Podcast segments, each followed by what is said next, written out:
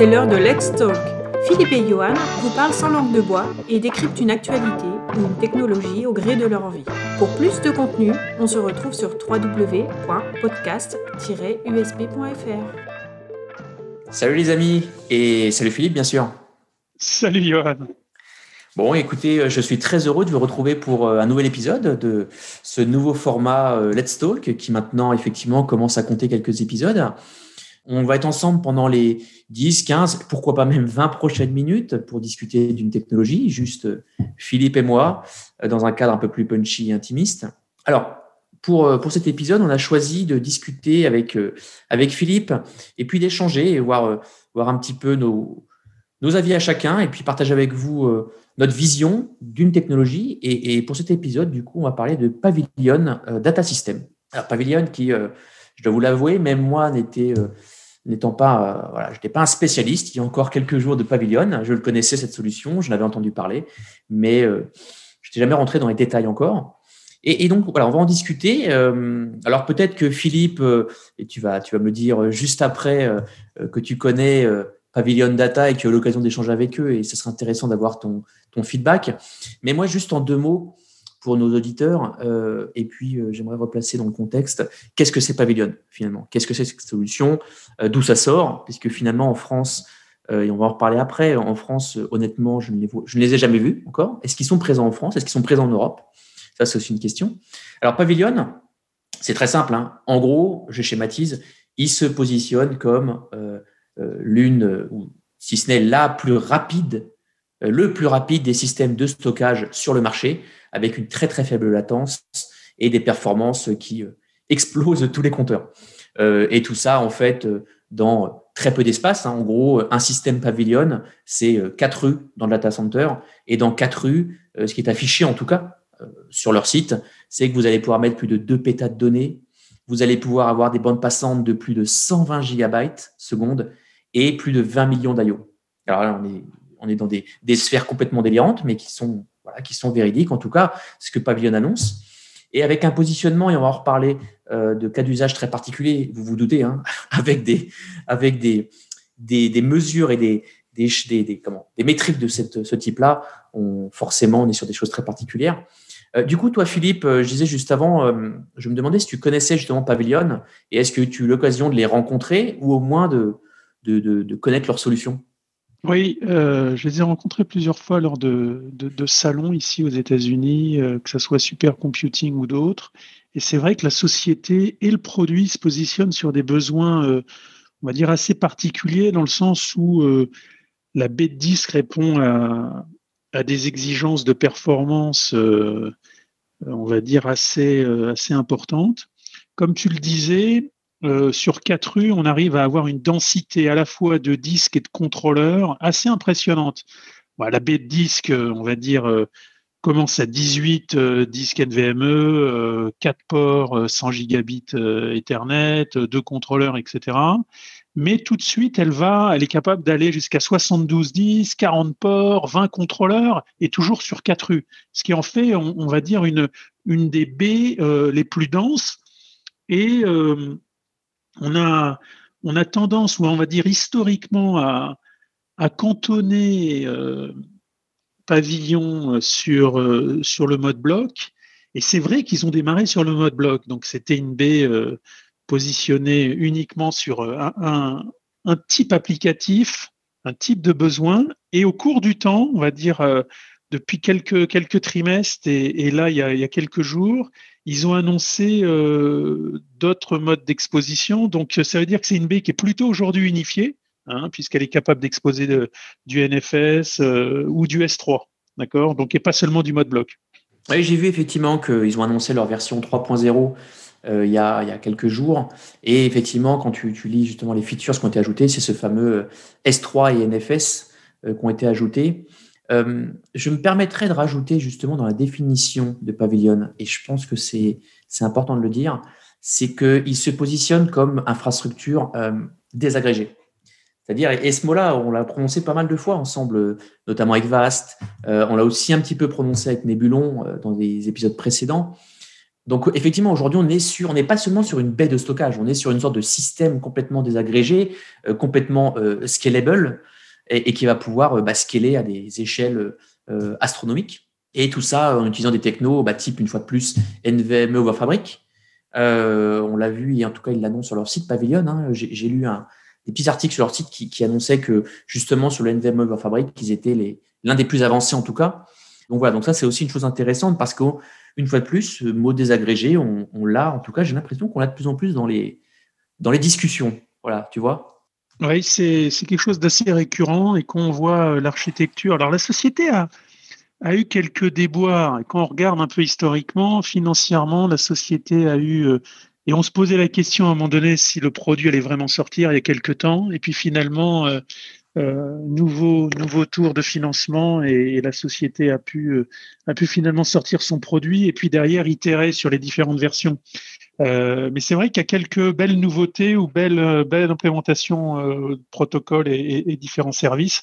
L'offre est assez complète hein, et contrairement à une offre très logicielle, c'est plutôt une offre très matérielle avec du logiciel embarqué pour mm. te simplement pour dire euh, on parle d'S3 mais c'est simplement un moteur Mignot qui est embarqué si tu veux directement sur les cartes. D'accord. Euh, donc c'est intéressant parce qu'en termes d'intégration, tu vois, c'est c'est intéressant. D'accord, je ne savais pas que c'était Mignot, euh, Minayo qui était intégré.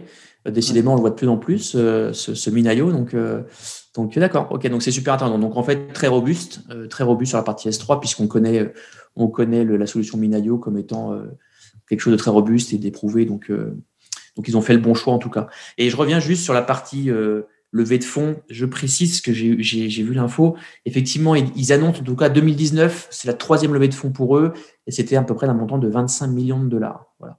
Donc, euh, à partir de là, j'espère que voilà, ils ont, ont peut-être pu rebondir, comme tu le dis. Au-delà de la technique, moi, il y a une question que je me pose parce que toi, justement, qui est de l'autre côté de l'autre côté de l'océan, euh, côté US, parce que nous, en France, honnêtement, en France, j'en ai jamais entendu parler, en tout cas dans la bouche de, de clients. Euh, dans les salons, par exemple, je ne les ai jamais vus.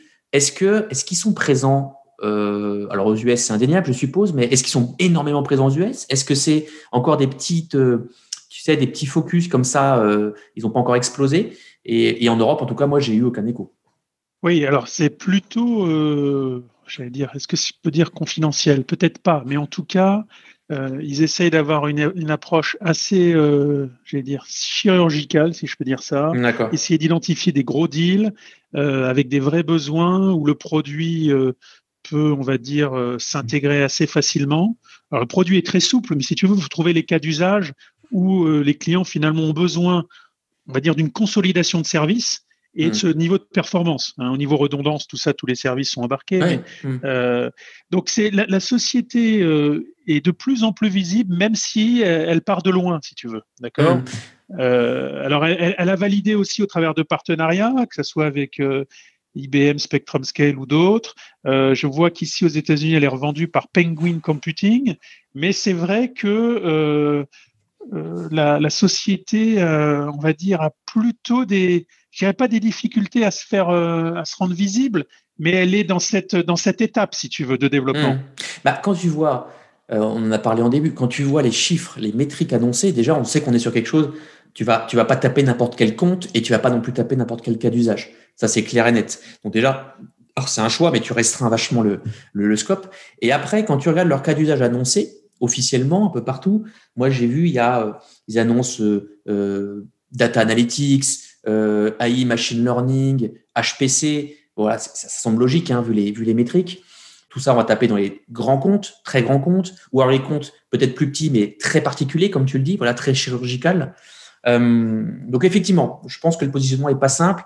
En France, c'est pas là où tu vas avoir les, les. Si, tu as des très beaux comptes en France, hein, des très très beaux comptes, mais euh, ils ont peut-être pas encore vu le potentiel français et européen euh, ils sont peut-être encore en train de chercher peut-être leur positionnement aux, US.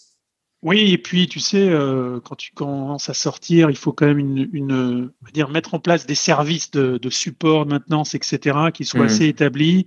On ne parle pas simplement de logiciel, il faut quand même un service de, support matériel. Il faut des pièces, il faut des choses, il faut établir un réseau. alors donc peut-être qu'ils ont signé déjà avec un avec un distributeur européen et derrière il essaye d'établir des réseaux régionaux.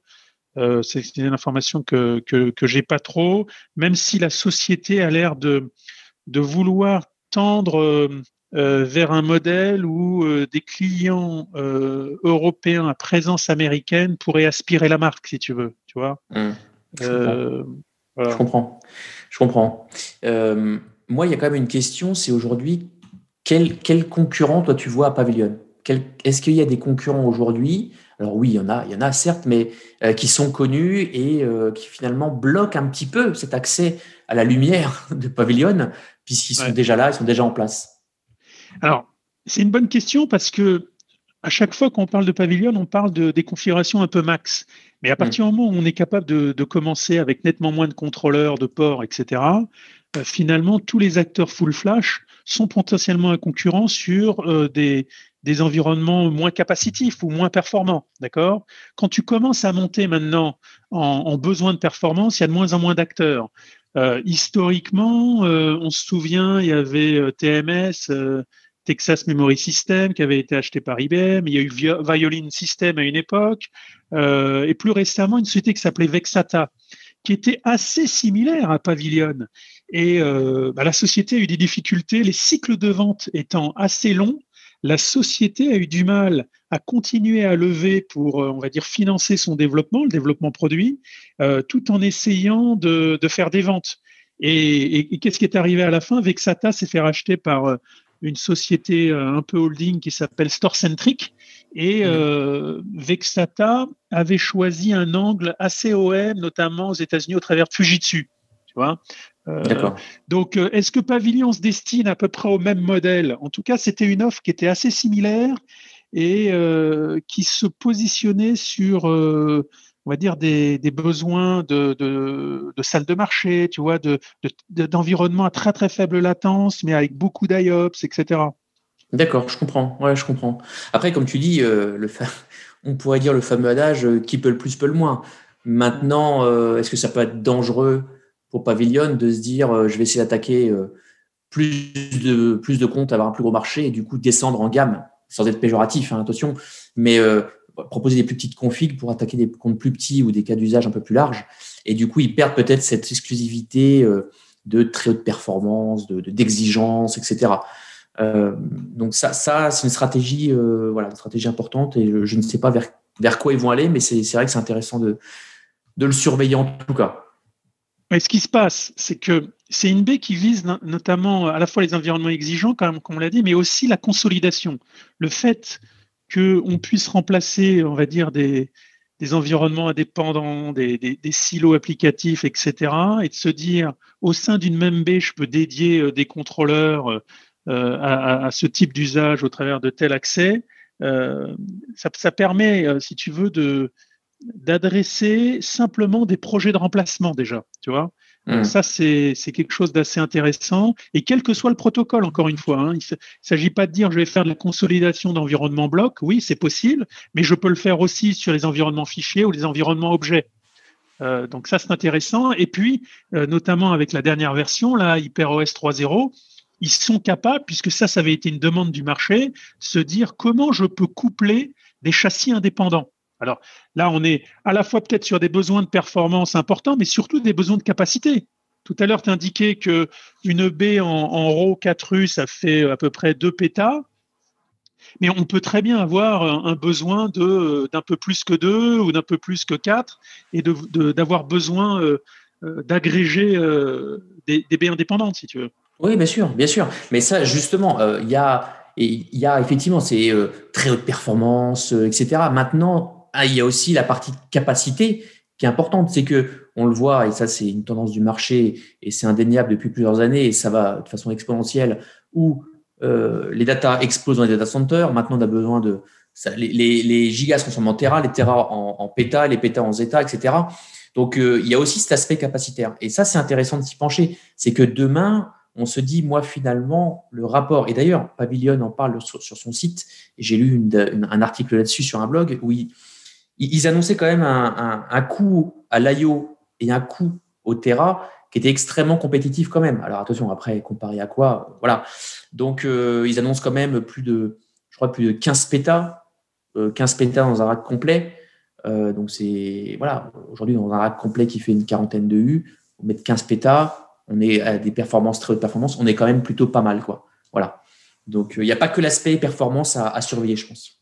Oui, tout à l'heure tu parlais justement des, on va dire des, éventuels concurrents et, de leur arriver peut-être proche ou on va dire sur le territoire européen. Qu'est-ce que toi tu verrais sur ton quotidien euh, d'affaires comme, euh, comme concurrent potentiel? Ou est-ce que d'ailleurs tu rencontres ce type de besoin avec les, projets que tu traites? Alors aujourd'hui, en fait, nous, donc euh, mon quotidien, donc la France, en fait, aujourd'hui, même si on va dire à 80%, ça va être la France, ça va être les acteurs. Enfin, quand je dis historique, ça ne veut pas dire c'est les acteurs historiques essentiellement type Dell, HP, attention mais ça va être les acteurs en place qui vont être dans le monde du full flash et qui aujourd'hui adressent des performances qui sont quand même extrêmement honorables. Euh, quand tu vois les full flash qui existent aujourd'hui et de différents acteurs, je ne vais pas tous les nommer, mais on les connaît très bien, euh, en full NVMe, euh, et pas forcément même pas en NVMe over fabrique, on n'est pas à des temps de réponse forcément à un niveau de pavillon ou à un vaste dont on a parlé, mais on est à des niveaux de performance qui sont, qui sont largement acceptables par les clients aujourd'hui. Maintenant, il y a des projets dans les laboratoires, dans le monde du HPC, euh, dans le calcul, enfin toutes ces choses-là, où effectivement, je pense que le besoin va être, euh, je l'ai dit, c'est exponentiel les besoins. Donc euh, que ces solutions arrivent sur le marché, et une fois de plus, je le redis, le NVMe vos fabrique, parce que c'est notamment ça qui permet de faire beaucoup de choses en termes de, de, de réduire les temps de latence, etc. ça, ça ouvre la voie à des nouveaux projets et à de la simplification de projets pour des clients existants qui aujourd'hui utilisent du full flash, full NVMe, etc. Euh, et, en full, je sais pas, en full 10 gigas, en full 25 ou même plus. Euh, et ça fonctionne très bien. Maintenant, tu leur apportes un pavillon data system. Forcément, ils vont trouver le besoin de. ils euh, la nature a horreur du vide, Philippe. Donc, ils vont trouver les projets pour répondre, pour acheter du pavillon, enfin, ou en tout cas l'équivalent. Ouais. Donc, euh, donc oui, tous les acteurs, en fait, les concurrents aujourd'hui de Pavilion, ça va être tous les acteurs en place. Euh, moi, euh, ceux, que, que je connais très bien au quotidien, tu as les, bon, le Pure Storage que je connais bien historiquement, donc je le cite souvent parce que je travaille avec eux souvent, mais tu en as plein, plein d'autres qui font aujourd'hui le full flash, full NVMe et, et qui d'ailleurs se dirigent vers le NVMe over Fabric et qui commencent à densifier complètement leur, leur système pour se diriger vers des systèmes tels Pavilion ou tel Vast Data qu'on a parlé. Donc, euh, donc les concurrents, pour moi, c'est eux aujourd'hui. C'est ces acteurs qui, euh, qui sont déjà très innovants, mais qui commencent à aller vers des systèmes désagrégés euh, type Pavilion. Voilà. Oui, parce qu'il faut, faudra voir un peu vers quel type de partenaires européens et français Pavillon se, se destine, puisque même si la société, on va dire l'offre, est capable de, de délivrer des, un haut niveau de performance, la majorité des projets, on va dire, ça va être du good enough. Donc, euh, les gens fonctionnent avec deux contrôleurs, quatre contrôleurs, avec une capacité euh, faible, mais toujours avec la, possibilité de, faire grossir euh, au sein du même châssis. C'est ça un peu l'intérêt. donc, on peut commencer petit et puis, et, puis grossir. Donc, l'offre, c'est vrai, on va voir comment elle va atterrir en Europe, mais risque de quand même d'être d'être assez attractif pour pas mal de, à la fois partenaires et pas mal de clients. Hein. Surtout, surtout financièrement. Aujourd'hui, j'ai aucune information financière, surtout financièrement, parce que aujourd'hui, c'est ça, c'est ça, c'est comprendre. On sait comment se positionne Pavilion à peu près, on comprend la techno. Maintenant, combien ça coûte? Voilà, un projet, je ne sais, je dis une bêtise, à, à 3 pétas, combien ça coûte? Voilà, et, euh, et, voir si justement ce fameux rapport à l'IO, coût IOPS et coût euh, Terra et, et, et, comment? Cette promesse est gardée, est tenue en tout cas. Et c'est ça qui va leur permettre de se positionner sur des projets et de, combattre et de, battre les acteurs déjà en place. Voilà. Oui, alors, avec, euh, comme on le disait un petit peu, euh, on a dans la tête les acteurs qui sont plutôt blocs, hmm. euh, sachant qu'ils peuvent venir aussi taquiner des, des, acteurs qui sont plutôt orientés fichiers, des acteurs qui sont plutôt orientés objets, et quitte à aussi avoir cette proposition de valeur un peu unifiée où la personne, le client, le prospect euh, vient remplacer peut-être 2 3 B euh, blocs, euh, un ou deux serveurs de fichiers et puis rajouter une patte S3, tout ça au sein de la même B. Exactement. Et sur quatre rues au départ, ce qui permet quand même de voir venir et comme tu le disais tout à l'heure, multiplier les, les châssis et d'arriver sur une capacité et un service finalement de, de, très haut niveau. Hein. Ouais, exact, exactement. Et tu vois, c'est, on en a parlé un peu tout à l'heure, mais, mais c'est important de le, dire précisément, clairement. C'est effectivement, tu as quand même bloc, fichier, S3 dans le même système. Et aujourd'hui, les acteurs euh, existants euh, proposent des solutions différentes. Tu vois? Et ça, c'est marrant parce qu'on a eu la même discussion avec Vast. Euh, donc, euh, donc ça aussi, c'est vraiment un point hyper important parce qu'ils peuvent. Alors après, en espérant que ces trois modes d'accès soient tous gérés euh, de façon optimale au sein de Pavilion. Oui, ce qui se passe, bien sûr, c'est que tout ça, c'est étanche. Hein. C'est étanche, mmh. c'est containerisé aujourd'hui au, sein de la baie.